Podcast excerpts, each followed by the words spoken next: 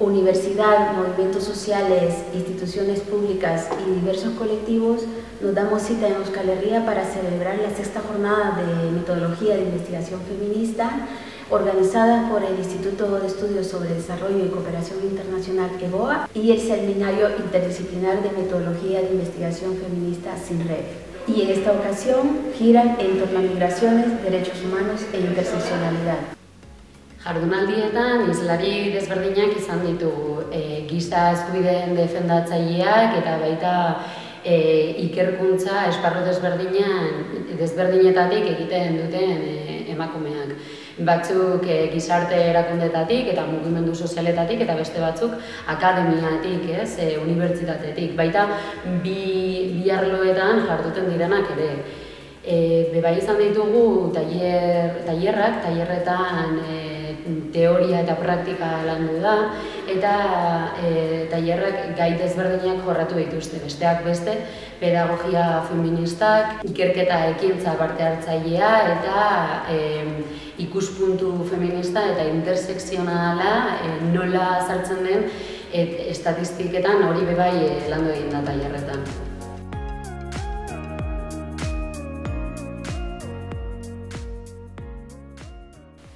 Estas sextas jornadas estamos abordando la temática de las migraciones porque nos parece que es realmente urgente. La investigación feminista tiene una responsabilidad con respecto a esta temática que está generando graves vulneraciones de los derechos humanos en fronteras y también en las sociedades de llegada de las personas que migran y que consiguen eh, llegar a, a destino. Aldi berean, interseksionalitatetik heldu nahi diogu gai honi. Pentsaten dugu gehien e, astintzen dituena dela gure hausnarketa, ikerketa feministan eta gure praktikak ere.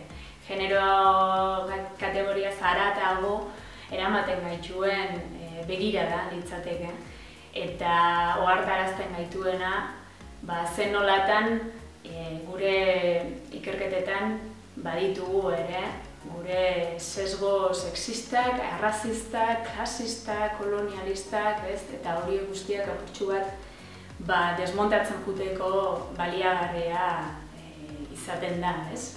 E, ikuspegia. Migrazioi buruzko ikerketa feminista kritikoa egiten ari da unibertsitatetik, baina esango nuke e, gehien bat kolektibo sozialetatik, akademiatik e, at momentu honetan kokatuak dauden kolektiboetatik eta behar dugula ezberdinen arteko zubi hori egitea indartsuago bihurtzeko gure ikerketa feministak arlo honetan.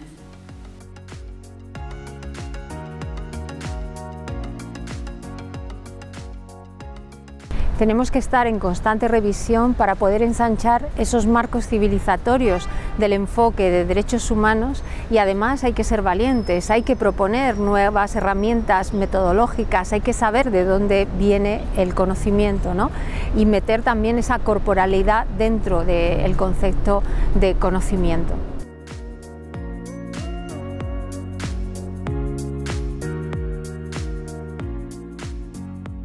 Genero ikuspegi intersekzionala e, estadistiketan txertatzea ez dela sexu genero aldagaia edo beste aldagai batzuk txertatzea, hori ez dela nahikoa, hori beharrezkoa da, baina hortik arago e, e, doala prozesua, kontzeptuak e, nola definitzen ditugun, erabiltzen ditugun aldagaiak zeintzuk diren, eta aldagai hoien kategoriak zeintzuk e, e, zehazten ditugunean ere, presente izan behar dugun e, zerbait dela. Eta, bueno, ba, nolabait, e, testu ingurua kontuan hartzea oso oso garrantzitsua da, e, depende zerren inguruan ikertzen ari garen, aldagai batzuk edo beste batzuk erabili beharko ditugu, e, kontu zibili behar dugu, ze testu inguru batzuetan e, oso beharrezkoak izan daitezken aldagai batzuk, agian beste testu inguru batzuetan, bueno, ba, zapalkuntzarako ateak ere ireki aldituzte, orduan, bueno, ba hori ez, ba, nolabait, e, testu ingurua kontutan hartzea, definizioak nola egiten ditugun pentsatzea,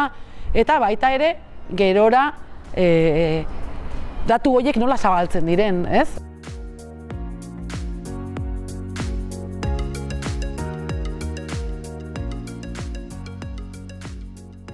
Bueno, para mí uno de los retos de hacer investigación feminista antirracista es la posición que una este, ocupa en el lugar, ¿no? O sea, yo soy como, formo parte de colectivos feministas y antirracistas y también estoy en el ámbito académico, ¿no? Entonces siempre es como la pregunta de qué conocimiento generar que sea útil, que sea útil para las luchas, para las reivindicaciones de los movimientos y, también después cómo compartir ese conocimiento en un lenguaje que sea accesible para, para las compas o para la gente que no está tan involucrada con el tema de la teoría, ¿no? Entonces siempre ahí surge esa, esa tensión y esa dificultad, ¿no? Cómo producir conocimiento útil que sea pues útil para los colectivos y para entender mejor cómo funciona el racismo estructural.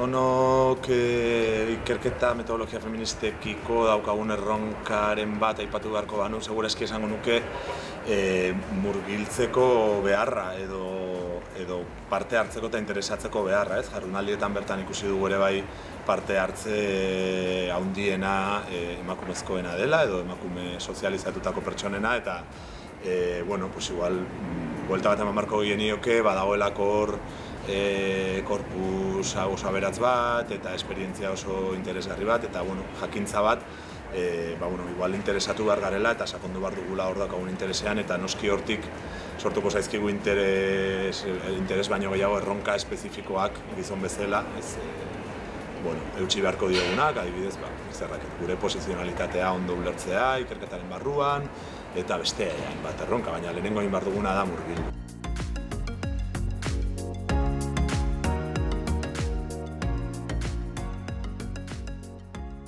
Bueno, uno de los retos eh, desde la metodología feminista en la investigación sobre migraciones forzadas es comprender y nombrar la, realidad, las violencias que enfrentan miles de personas y mujeres en, las rutas totalmente clandestinizadas eh, por las que transitan a lo largo del territorio, en este caso mexicano, pero también pues, centroamericano.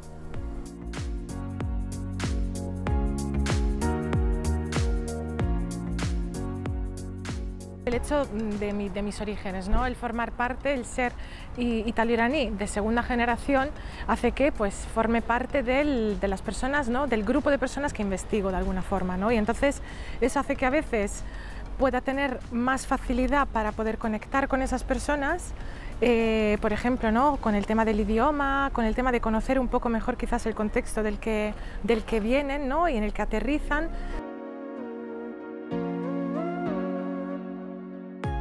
Yo creo que los hombres en general no nos sentimos interpelados cuando hablamos de metodología de investigación feminista, eh, porque pensamos que es eh, algo que tienen que hacer las mujeres investigadoras o las, o las personas que investigan sobre mujeres, ¿no? pero en relación con, con temas como la masculinidad, eh, cómo se desarrolla en las diferentes investigaciones en las que hacemos, cómo aparece, cómo incide en, el, en lo que investigamos, etcétera, yo creo que son temas clave a los que los hombres también, los hombres también estamos interpelados y tenemos que, que ahogar, ¿no? por transformar también las formas de, trabajar y de investigar para que efectivamente eso también repercuta ¿no? en, la, realidad social.